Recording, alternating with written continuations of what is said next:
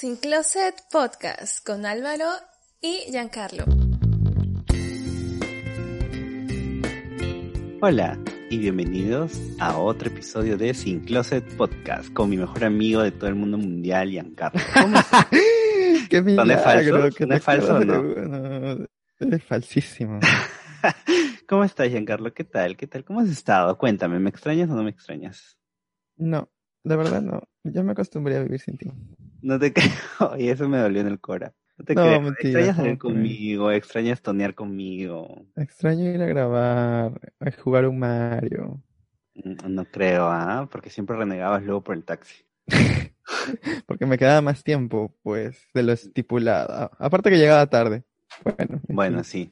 Pero ¿cómo estás? ¿Qué tal tu familia? ¿Qué tal tú? Bien, en casa, tranquilos, eh, como siempre, con la misma rutina, ¿no? Levantarse, desayunar, trabajar y luego descansar, estudiar y así.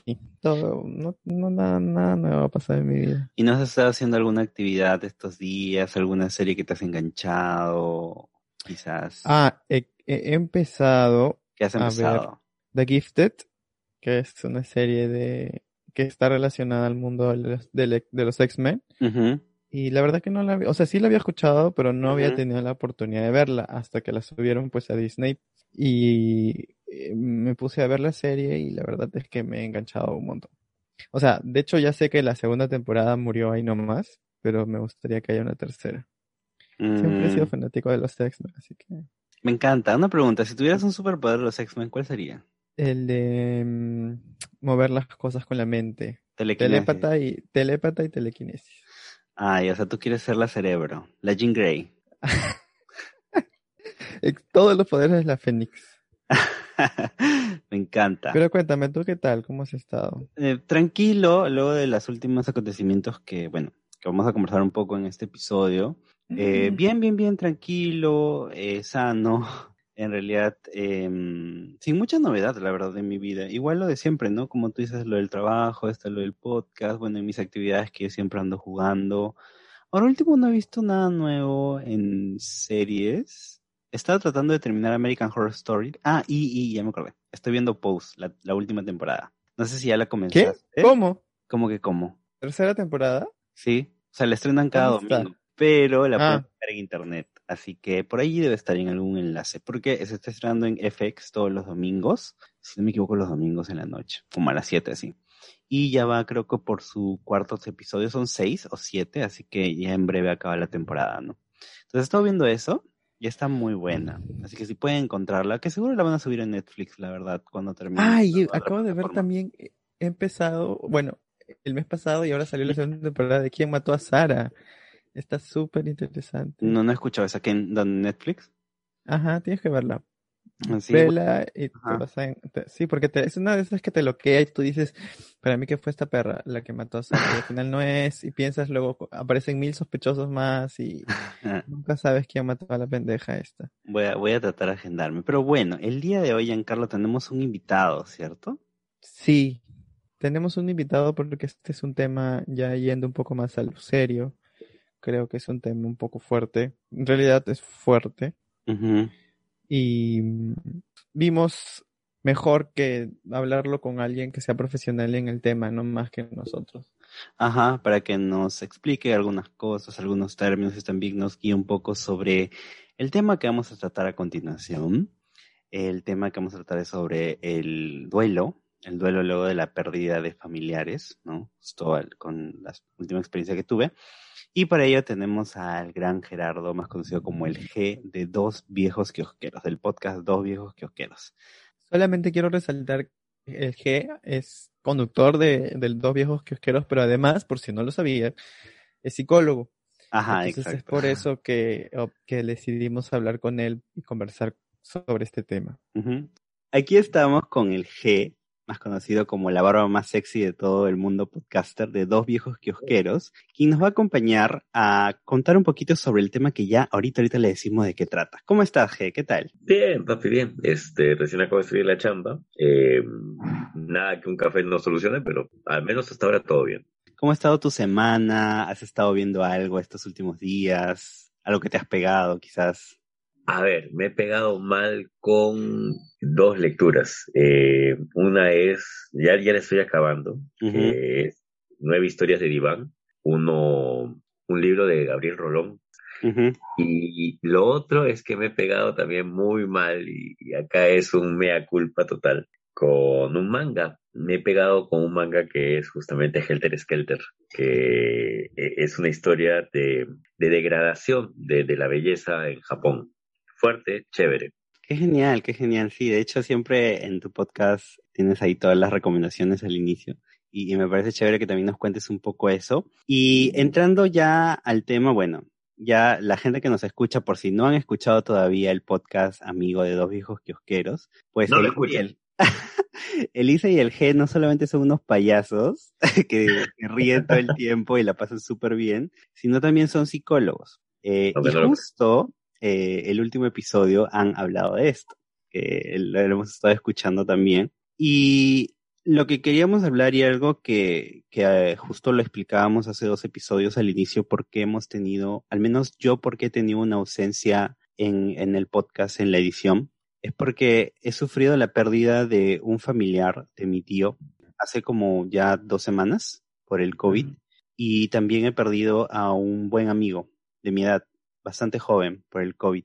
Y quería tomarme mi tiempo para procesar todo lo que estaba sintiendo y mis emociones y definitivamente, como le dije a Giancarlo, no me daba el tiempo ni la cabeza para ponerme a editar un audio y a ponerme a, a, a, pensar como si la vida estuviera normal, aunque sí está normal, el mundo sigue. Entonces, justo queremos hablar de esto, de ese periodo del duelo y tu experiencia también como psicólogo y los consejos que puedes dar, sobre todo en un contexto tan complicado como el que estamos viviendo. Entonces, yo quisiera comenzar y, y Giancarlo seguramente va a tener más preguntas. ¿Cuáles son o cuáles más o menos las que se pintan como las fases normales de un duelo, entre comillas, ¿no?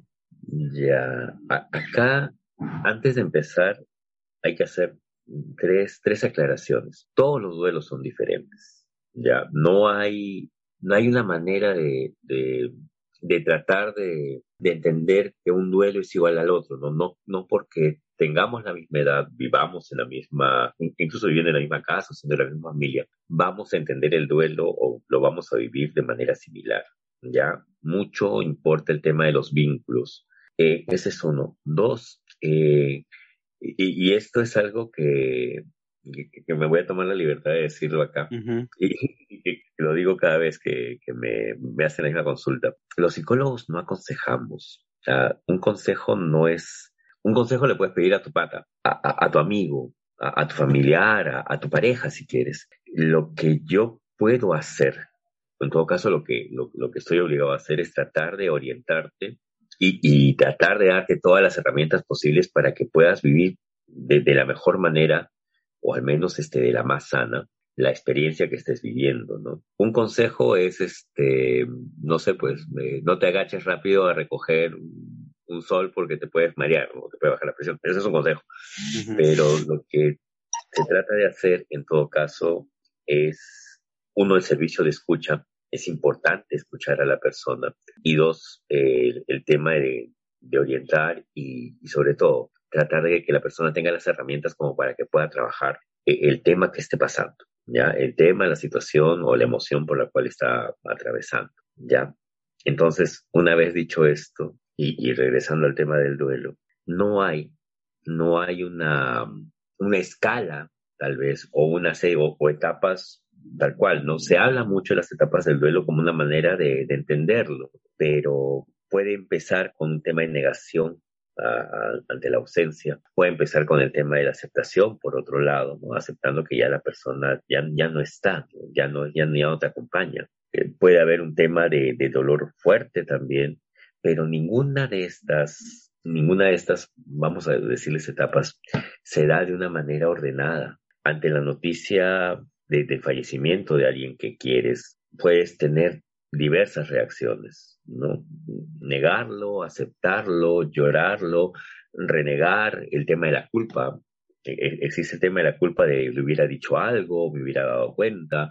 Atraviesas por toda una serie de emociones o etapas, como quieras decirle, pero ninguna es, este, ninguna tiene un orden. Y de hecho, en varios momentos vas a regresar a atravesar ese tipo de, de emociones, hasta que poco a poco te das cuenta de que, como lo dijiste hace un rato, ¿no? Sí, pues la vida continúa.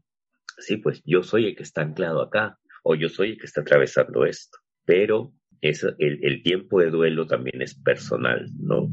No hay eh, un año, un mes, un día, no, no, no. Eh, antiguamente mucha gente decía que había que guardar duelo un año si es que era una persona querida, o cinco años si es que era pues este padre, madre, esposo, pareja, ¿no? De hecho, acá en Perú, y creo que es una costumbre española también, estaba el tema de guardar luto, ¿no? Como una forma de, no solamente en la forma de vestirte, sino también en, en cómo te interactuabas con los demás, que era una forma también de, de tratar o, o, de mantener el tema del duelo. Y, y, se imponía a toda la familia. Así la otra persona nunca hubiera conocido a, a, la persona que falleció, igual tenía que atravesar el luto con el resto de la familia, ¿no? Pues cosa que ahora si bien es cierto se puede compartir, pero no lo puedes obligar, ¿no? Antes era un tema casi, casi obligatorio. Si ustedes conversan con sus padres, eh, les, podrán contar cómo han sido las, las temporadas de luto antes, ¿no? Que era, era también una forma de vivir el duelo. Entonces, básicamente de eso se trata, ¿ya? El duelo es un proceso que vamos a tener que atravesar, en el cual vamos a, encontrar diferentes emociones y vamos a tener que enfrentar a cada una de esas emociones en la medida que se van presentando. Mencionando todo, toda la situación del duelo, las, vamos a decirlo así, fases entre comillas, porque como mencionas, cada persona es individual y cada persona vive su propio luto, ¿no? O sea, vive su propio duelo como, como, como lo, como lo cree, como lo necesita y como lo requiere. Mi pregunta va más al tema psicológico. Es, ¿crees que es importante durante esta etapa de duelo en algún momento buscar ayuda psicológica o en qué momento sería recomendable hacerlo? O sea, bajo qué circunstancias dirías es mejor que, busques ayuda psicológica. Ya, wow. acá me has, este, me has dado un, un gran pie para hablar de algo a nivel antropológico humano.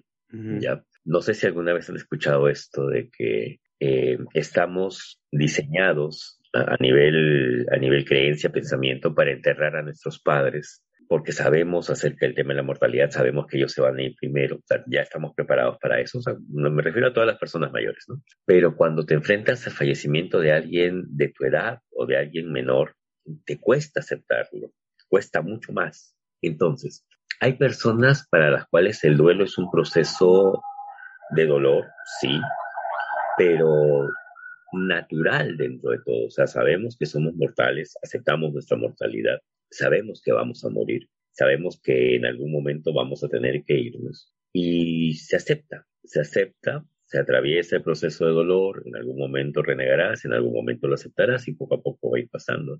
Y tal vez no sea tan necesario, no, no, quiero, no quiero negar la posibilidad, pero puede que no sea tan necesario llevar algún tipo de, de apoyo o o asesoría psicológica, ¿ya? Pero si tú sientes que estás atascado en un proceso de dolor, que constantemente estás recordando a esta persona, que constantemente te estás culpando y, y no puedes salir del ciclo del dolor, te quedas ahí y continuamente pasas de una etapa a otra y, y no, no, no, no, apenas te estás sintiendo bien, otra vez vuelves a sentir culpa, dolor y todos los otros procesos ahí creo que es más necesario el, el, apoyo, la escucha y sobre todo la, e, el, compartir la emoción. Y eso también conlleva a, a, otro punto. Hay personas que, que por un tema que es bastante común, ¿no?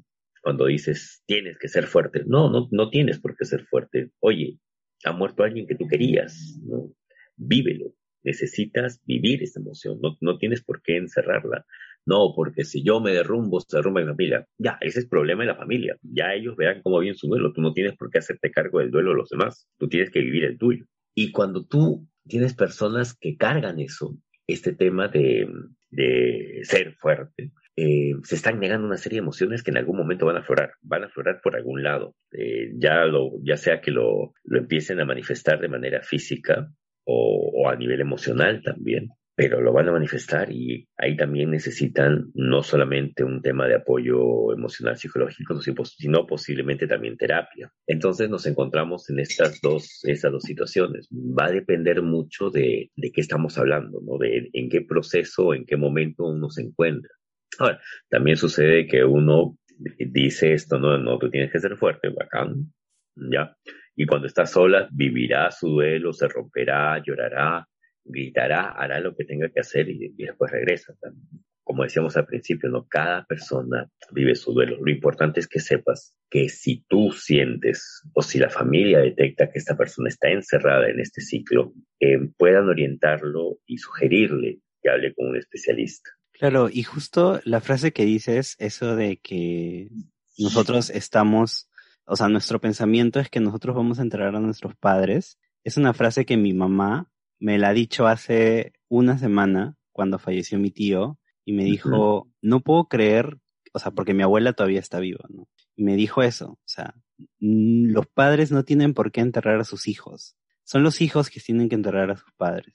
Y fue un momento muy complicado para mi abuela saber que un hijo ya eh, de ella pues ya no estaba, ¿no? Sin embargo, yo siento que, que, que en ese entorno familiar Em, ella también ha encontrado esto que podemos llamar como la resignación, porque ya sabía que mi, mi tío estaba mal y que solamente, por así decirlo, como siempre dicen, un milagro te va a salvar de una situación de salud complicada.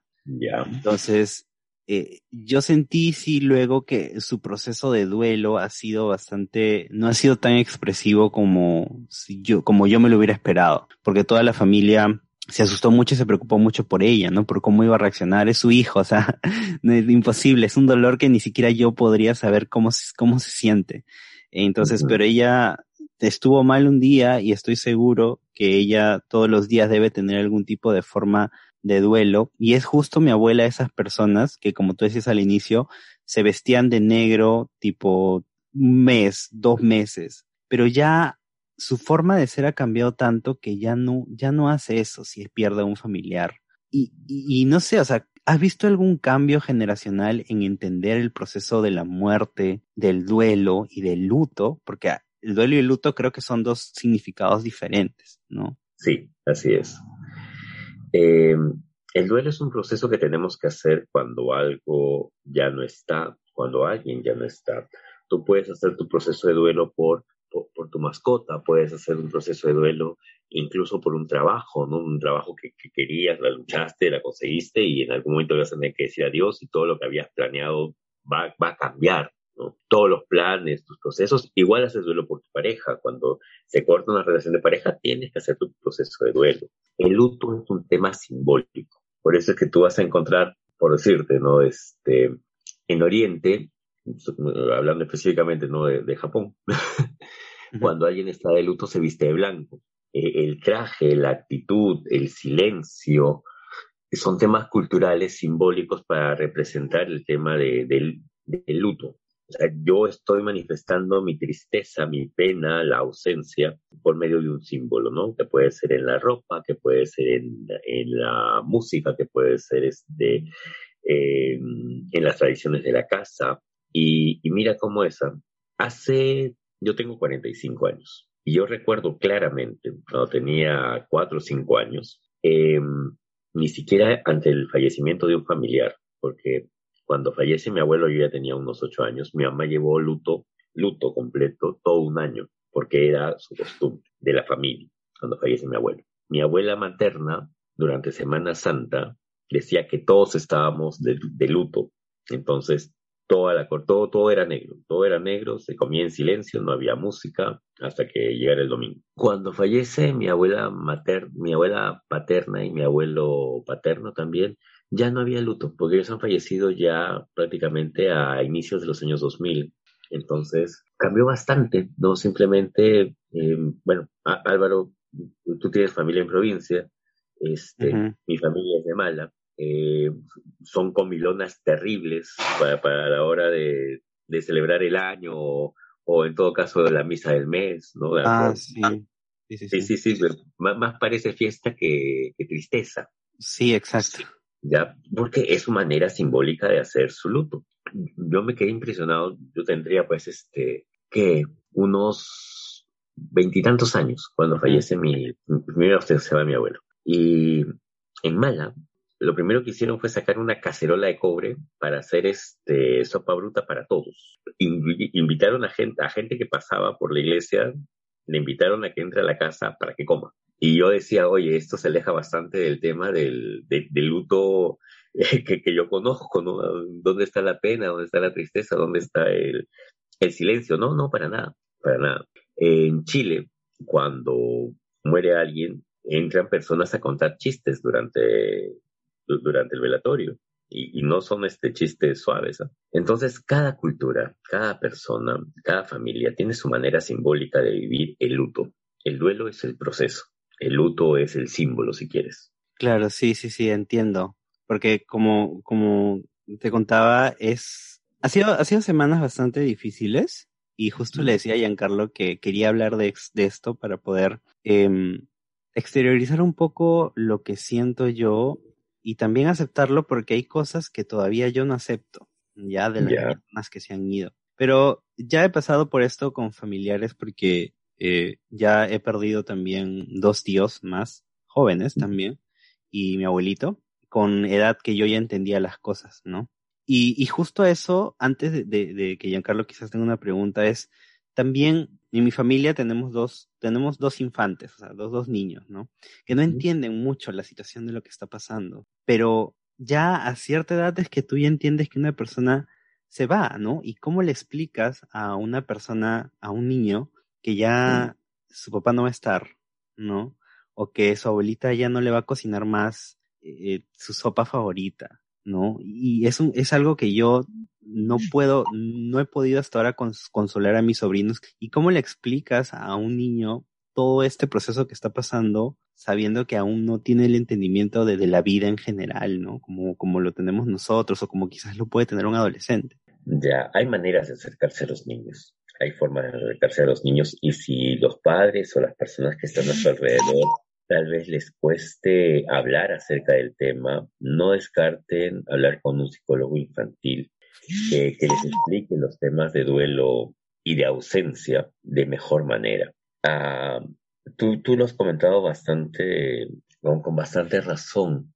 Por ejemplo, para el, para el niño que es menor, para el entender la muerte es muy complejo es muy complejo y va a requerir libros, va a requerir cuentos, va a requerir eh, apoyo de tipo tal vez más didáctico para entender la muerte, ¿no? Para el de ocho tal vez sea lo mejor decírselo no de a pocos, pero sí de manera que lo pueda entender, ¿no? Las ausencias.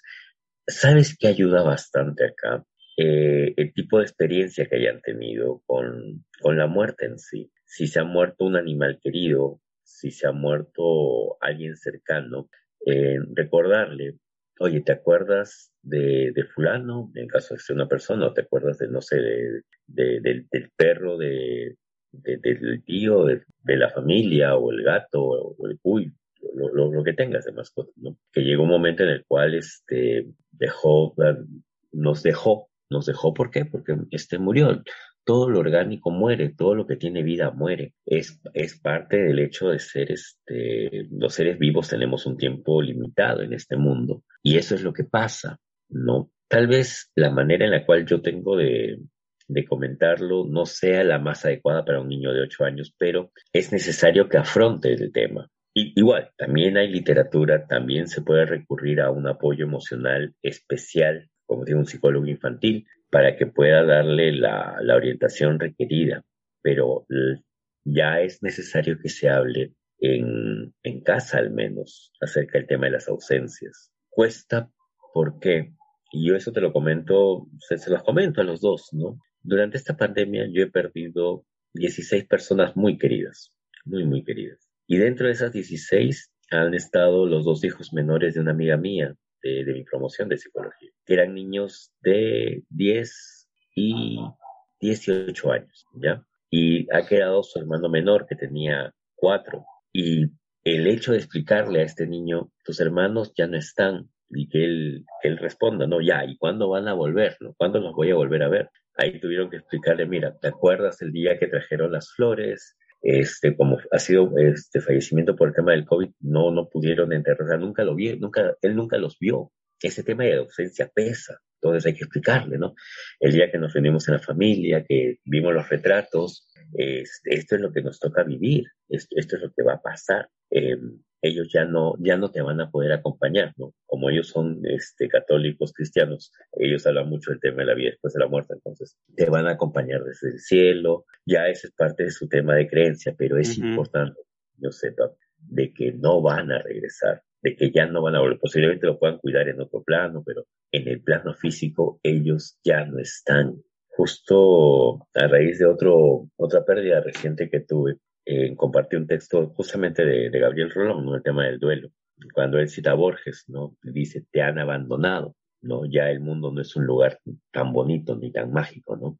Porque nos toca afrontar eso, te toca afrontar eso. Y en un niño necesita más atención todavía, porque su concepto del de la vida y de la muerte puede estar este, totalmente eh, influenciado por sus lecturas, por lo que ve en la televisión, por los, por los comentarios, por lo que comenta y por lo que no comenta la familia, ¿no? A muchos, en muchas familias, hablar del tema de la muerte, de, del sexo, eh, incluso, ¿no? Ahora recientemente, temas de política, eh, les, les es complicado, les es muy complicado. Y trasladar eso al tema infantil es más complicado todavía. Entonces, ahí sí creo yo que la intervención de un psicólogo infantil ayudaría bastante, pero tienen que enfrentarse a la ausencia. Justo hablando de ese tema, de lo complicado que a veces es hablar de ciertas cosas, ¿a qué crees que se deba? Yo, me pongo como ejemplo porque a veces en los casos, bueno, en, en caso familiar, nosotros solamente hemos tenido la pérdida de mi abuela por parte de papá que si bien yo no he estado muy conectada a ella, lógicamente igual me chocó porque veía a mis tíos, a mi propio padre, pues triste, ¿no? Y empecé a darme cuenta que cuando sucedían estos casos, a mí, por ejemplo, en lo particular, me cuesta escribirle a una persona o, llamarla para decirle mis condolencias o, el pésame. O sea, es algo que, que no sé. Yo puedo estar ahí y decir, ¿sabes qué? como, como cuando Álvaro me, me habló, ¿no? Le dije, estoy aquí, eh, si necesitas algo avísame, eh, si estás mal llámame, pero soy muy poco de, de decir lo siento, mis condolencias, o sea, me cuesta, me cuesta y quería saber a qué crees que se debe esta dificultad de algunas personas de hablar específicamente de eso, ¿no? Empezando que somos otra generación, ¿ya? Eh, el tema de mi más sentido pésame, eh, que, es una frase aprendida, ¿ya? Porque, y acá voy a ser duro y cruel, ¿ya? Supongamos, supongamos que tú no has conocido a la persona.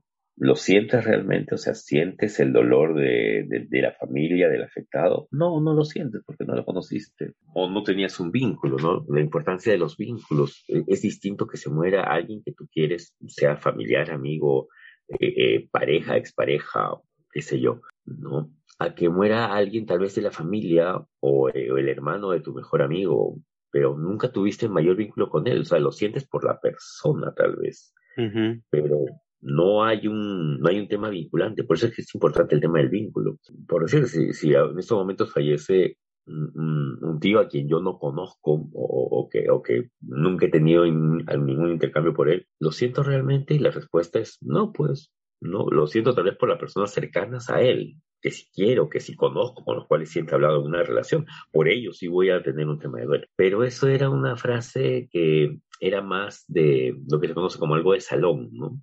Eh, el tema de ir, una vez más, ¿no? Con el tema de luto, eh, todo de negro, decir, de este, mi más sentido pésame, ¿no? Pero, ¿lo sientes realmente? E, esa siempre va a ser la pregunta, ¿realmente lo sientes? Y eso creo que hemos dejado de hacerlo en, en, nuestro caso particular como, como peruanos, eh, creo que después de los ochentas, inicio de los noventas, eh, el, solamente las personas mayores tienen ese, ese tema ya de gesto, ¿no? Como un gesto eh, aprendido, incorporado. Pero lo que sí es importante, y, y acá es el, el, tema del acompañamiento, ¿ya? Tú puedes ser que no tengas ningún vínculo con esa persona, pero oye, déjale el canal abierto, ¿no? Al, al deudo, a la familia, a la persona que tú quieres que ha perdido a un ser querido, si necesitas algo, si necesitas conversar, si necesitas que me quede a tu lado, si, quieres que esté en silencio, avísame, yo voy a estar ahí.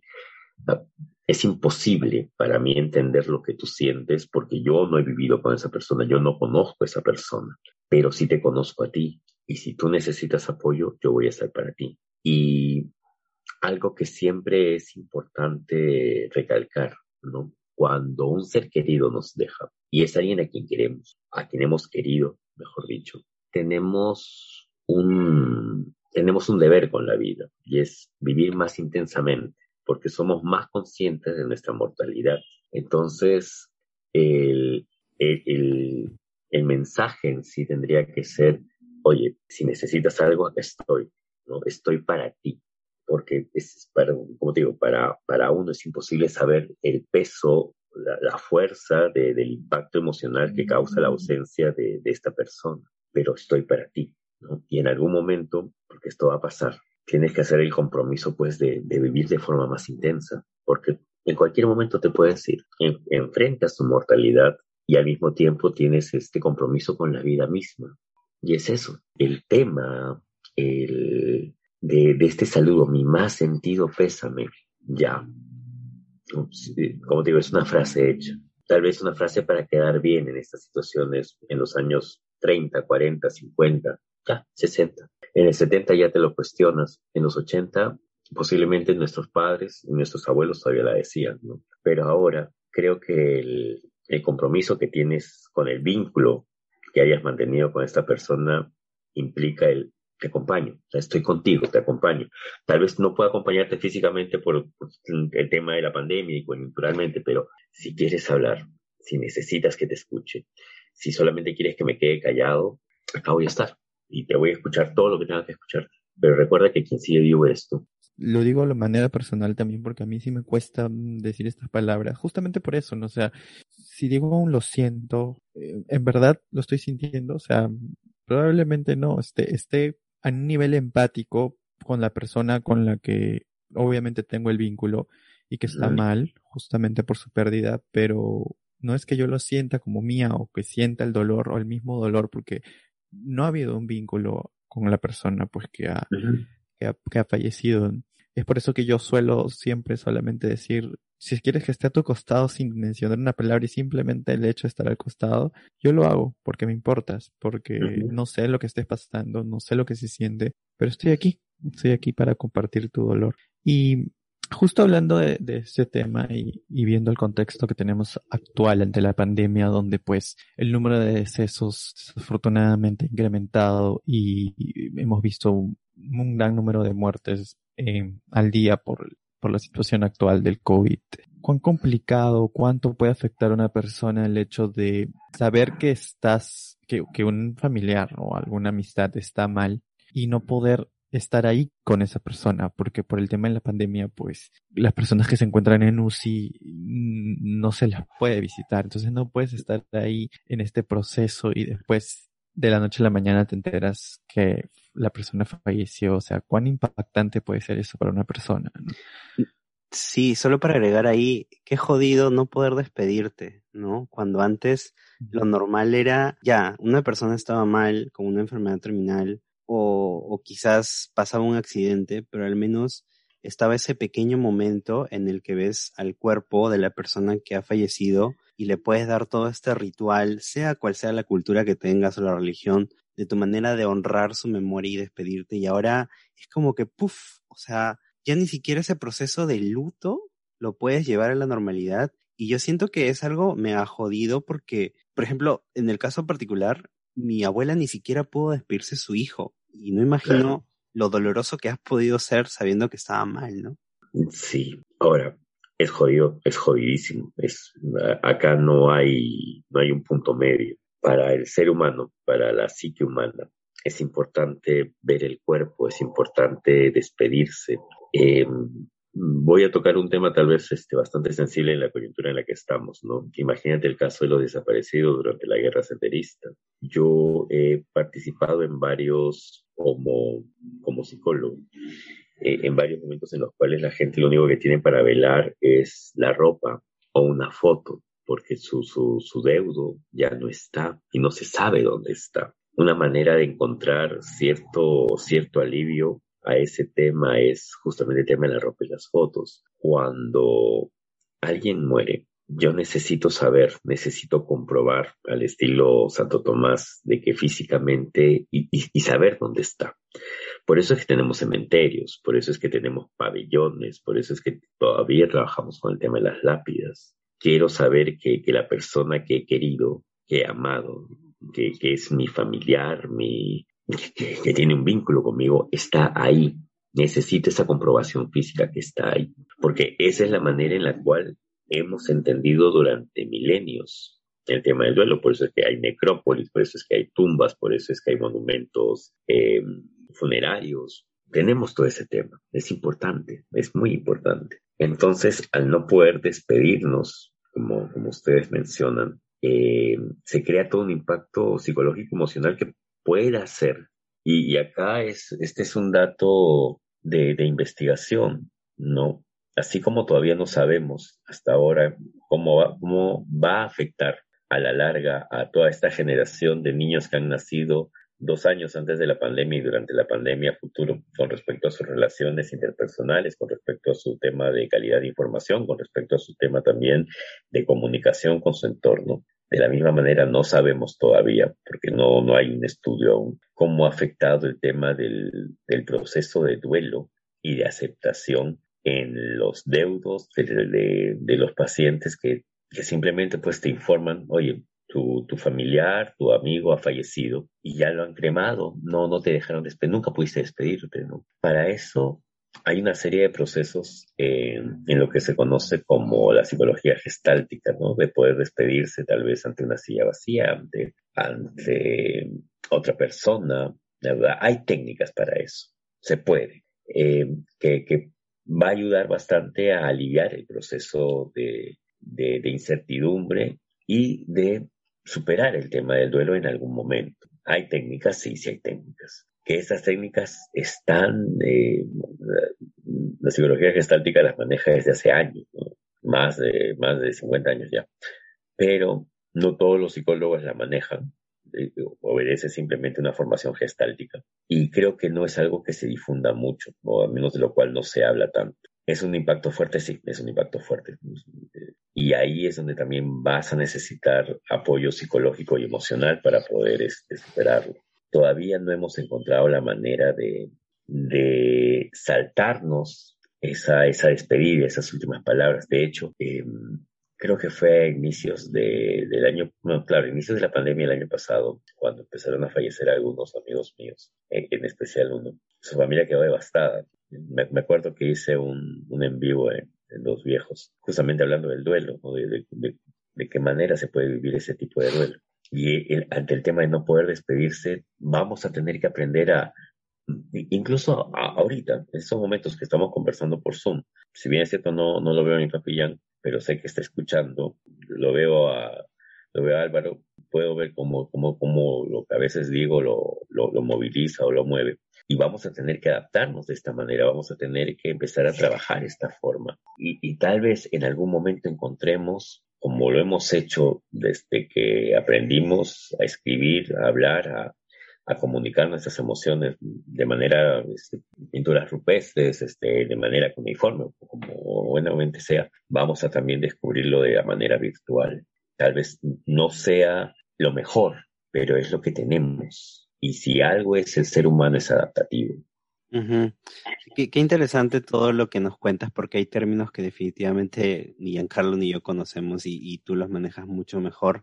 Y sí, o sea, es muy importante el saber buscar ayuda cuando se necesite. Yo quiero cerrar este tema con algo que me llamó mucho la atención, que no sé si lo escribiste tú o lo escribió Elisa, que fue sobre, ya hablando en el tema en el que ustedes son unos capos de los cómics, sobre WandaVision y todo el proceso del duelo, cómo fue reflejado en una serie, porque yo lo disfruté, para serte sincero, disfruté la serie, eh, me gustó, me gustaba mucho, pero yo disfrutaba más el hecho de ver la magia, de ver quién aparecía, de las teorías de los X-Men, etcétera, etcétera, etcétera. Mm. Sin embargo, luego cuando leí el, el post que habían puesto ustedes, vi a la serie con otros ojos. O sea, desde el primer episodio te estaban contando la no superación de un personaje y me pareció increíble cómo ustedes pudieron sacar eso y me gustaría que cuentes un poquito nada más la interpretación que ustedes le han dado a todo lo que han visto de WandaVision y bueno, ya en otro momento seguro hablaremos de Falcon que también lo han mencionado en, en el último episodio, ¿no? Entonces, sí me gustaría que nos cuentes un poquito qué, qué ustedes han rescatado de esta serie y esta representación de los cómics, ¿no? Acá es el tema de la negación, de la negación total. Ojo, ojo. Eh, acá, está, acá vamos a hablar netamente de, de- del personaje de la serie Ujú, eh, de WandaVision, que si bien es cierto tiene similitudes con el personaje del cómic, acá te han trabajado un tema de un duelo muy mal llevado eh, desde prácticamente desde que acaban con la visión eh, en Endgame, si no me equivoco. Wanda ve morir dos veces a, su ser amado. Claro. La primera cuando ella le, le quita la gema y la segunda cuando Thanos lo revive para quitarle la gema otra vez. Ah, Ahí tienes un impacto psicológico terrible. Es como si a ti te, te- es como que ponte, este, mañana me dicen, este, negro, Elizaguirre se murió. Pucha, me va a doler en el alma. Y después me dicen, no, no, mentira, sí, todavía sigue respirando. Y tres horas después me dicen, no, no, sí, ya falleció ya. O sea, lo he perdido dos veces. Sea, ¿cómo, uno, ¿cómo sobrevivo a eso? Ya. Dos, cuando ella ve el cuerpo, porque ella sí tuvo la oportunidad de ver el cuerpo de, de la visión, y, y lo ve co- como, lo ve como lo veían los otros, no como un arma. Es como que yo lo, veo a una persona que quiero como si utilizaran como, no sé, pues este sujeto de pruebas, o lo veo en la Universidad de San Marcos, pues todo diseccionado, ¿no? Oye, es, es el ser que quiero, es, es la persona que amo. ¿Cómo puedo permitir que le hagan eso? Y ahí es donde empieza el tema de este duelo muy mal llevado, en el cual me creo un mundo o creo un mundo en el cual esta persona todavía está ahí, que comparte espacios conmigo, que todavía, todavía me acompaña, pero no me acompaña de la manera eh, más sana, ¿no? Que es este, en base al tema del recuerdo, los buenos momentos. No, lo estoy obligando a que se quede conmigo, lo estoy obligando a que se quede conmigo. Mi abuela, eh, me decía mm, mm, antes, mm, yo estaba niño, ¿no? Y creo que recién lo he aprendido o, entendí lo que me quería decir, ¿no? A los muertos hay que dejarlos en paz. ¿Qué quiere decir eso? O sí, hay que aceptar la muerte. Tenemos que, así como aceptas la vida, tienes que aceptar la muerte, ¿ya? Es imposible hablar acerca de la vida sin conocer que en algún momento va a acabar. No somos inmortales. Entonces, si tú constantemente estás, mira, mira este tipo de pensamiento de principios de siglo, ¿ya? Si tú constantemente estás llamando al ausente que no te va a responder, te frustra.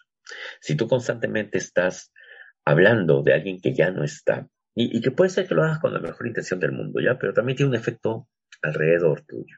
Estás jalando, estás trayendo a tu realidad, a tu yo, a tu aquí y ahora, alguien que ya no te acompaña, alguien que ya no está. La carga emocional que eso tiene es brutal para ti y para tu entorno, que es lo que les pasó a todos los habitantes de, este pueblecito. Eh, la, la carga de Wanda, de cargarles a ellos la ausencia de la visión, o, o en todo caso la, el compensar la ausencia de la visión con este, con este recuerdo, porque acá tenemos el otro tema, ¿no? Esta es la visión que Wanda recuerda, no es la visión visión, es el reflejo de, de, su amor perdido, es el reflejo de su dolor, es lo que ella hubiera querido.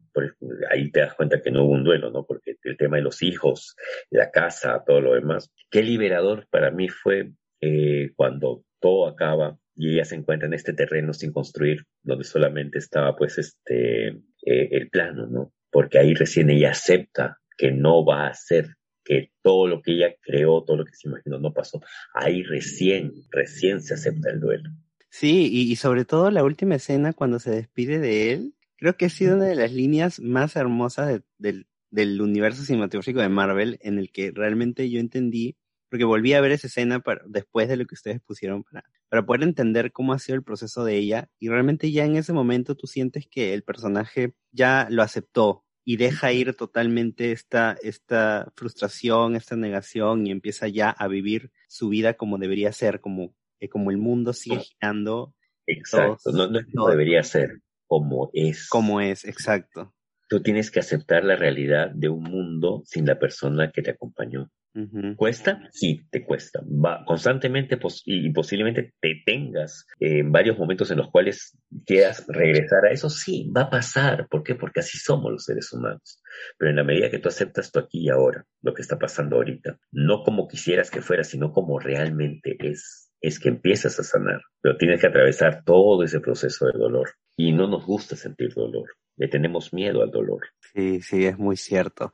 Y aprovechando el tema de, de, los cómics, quisiera que nos des unas recomendaciones sobre este tema, quizás en algún cómic o alguna película que tú sientas que, que, toque el tema de la mejor manera, ¿no? Ya comenzando por WandaVision, por ejemplo. Ya. Eh, hay un, hay un, hay un cómic que tengo acá, La Casa, de Paco Roca. ¿ya? En la casa se habla acerca del fallecimiento de un... Son tres hijos que recuerdan a su papá. El padre ha fallecido, ha dejado la casa em, a medio hacer, ¿ya? Y es interesante cómo cada uno de los hijos se relaciona con el padre y cómo se relacionan entre ellos. Y es un buen cómic para cerrar es un tema de duelo, porque hay que recordar que el duelo a veces no lo llevas tú solo, lo llevas con la familia y cada uno va a trabajar esto desde su punto de vista yo acá apelo a, un ejemplo que es a veces un poco cruel, ¿no? Cuando fallece mi abuelita, mi abuelita ha sido un ser muy interesante y yo la quería bastante, pero mis tías recuerdan a una abuela diferente a la que yo, a lo que yo recuerdo, ¿no? Entonces cuando eh, fuimos a su, a su fue a una misa, misa de, misa de difuntos creo que es, y inmediatamente íbamos a enterrarla, ahí en Mala, te estoy hablando hace unos 6, 7 años. Y mis tías empezaron a hablar de una abuelita diferente a la que yo recuerdo. Entonces decía, no, mi abuela, así, no. Era muy distinto, ¿no? Entonces ahí te das cuenta de que a pesar de, que sean familia, eh, los recuerdos que tenemos de estas personas son muy distintos, son muy, muy, muy, muy, muy diferentes. Cada uno lo recuerda a su manera, cada uno lo recuerda según lo que, lo que ha vivido. Entonces, eh, en la casa ves eso. Eh, para los hermanos, para el menor era una experiencia diferente con el papá, para el mayor era una experiencia totalmente diferente y con la hija era otra, era otra cosa. Incluso toca el tema de la amistad de los amigos, ¿no? Porque el padre tenía un, vecino que se, pues, se, convirtió en su pata también. Y cómo él lo recuerda también es otra cosa, ¿no? Es, muy interesante la casa. Es, eh, te, te, enfoca desde varios aspectos el tema del duelo y te lo enfoca muy bien. otro que creo que es un efecto de duelo inmediato, es la muerte de Liliana Rasputin, de la hermana de Coloso, que es una grapita de, de un X-Men, el 325, si la memoria no me falla, donde muere Liliana. Liliana muere infectada de un virus, en este caso es un virus que, que estaba diseñado para acabar con los mutantes, eh, y, y cómo todo se mueve a su alrededor, ¿no? Hay un júbilo que no era precisamente su mejor amiga, sino su mejor amiga era Kitty Pryde, pero ella vive el momento de, la despedida y de la muerte de Liliana y queda muy afectada.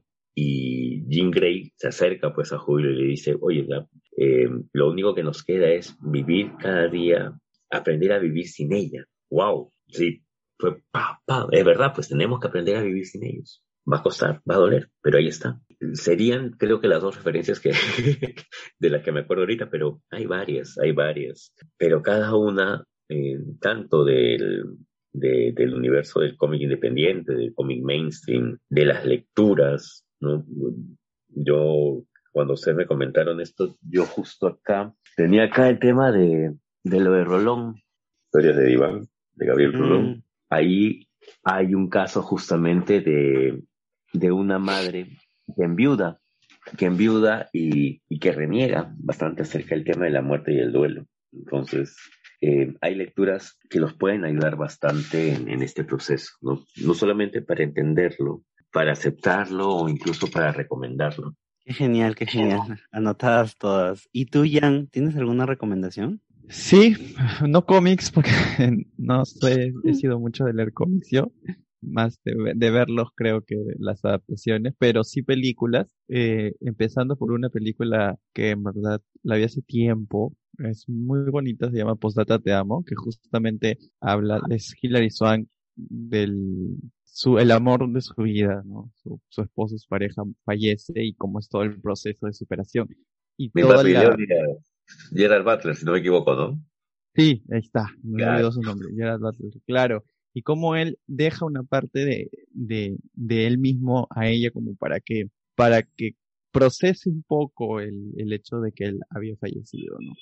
Otra película que vi hace poco en Netflix es este Yo Adolescente, es una película argentina que es una adaptación de un libro incluso, donde un chico tiene que empezar a superar la muerte de un amigo en el mismo momento en el que empieza a procesar y darse cuenta experimentar su sexualidad. Ujú. Empieza a descubrir eh, ciertas cosas que, que era lo que en verdad sentía por este amigo que había fallecido. Mm. Eh, otra, otra película que vi que habla también sobre el duelo es Más allá del cielo, que es con Zac Efron, que justamente habla sobre este un chico que consigue un trabajo en un cementerio donde, donde está enterrado su hermano. Y luego conoce a una chica y está como que entre esta disyuntiva de serle fiel al, al cementerio de su hermano porque él hablaba con él, ¿no? Y, o este, mm, seguir paso adelante y pues continuar con su vida. Y la última, que es una que, que, que, el tráiler se ve muy bonito, que es, eh, se llama Supernova, que es una pareja de dos señores, donde uno de ellos eh, tiene como que principios de Alzheimer y está empezando en un proceso de olvidarse de la gente.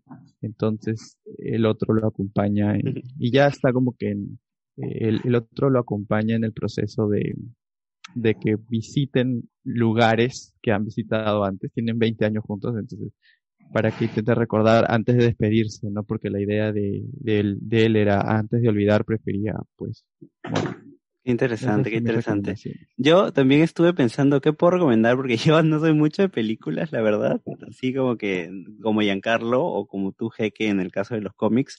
Pero me puse a ver ahorita mi colección de videojuegos y me gustaría recomendar el último God of War, el último God of War nórdico que comienza, que no es un spoiler porque se ven los trailers, pero comienza con la muerte de la esposa de Kratos. Y es todo este viaje y esta aventura solamente para eh, devolver las cenizas en el lugar que ella siempre quiso.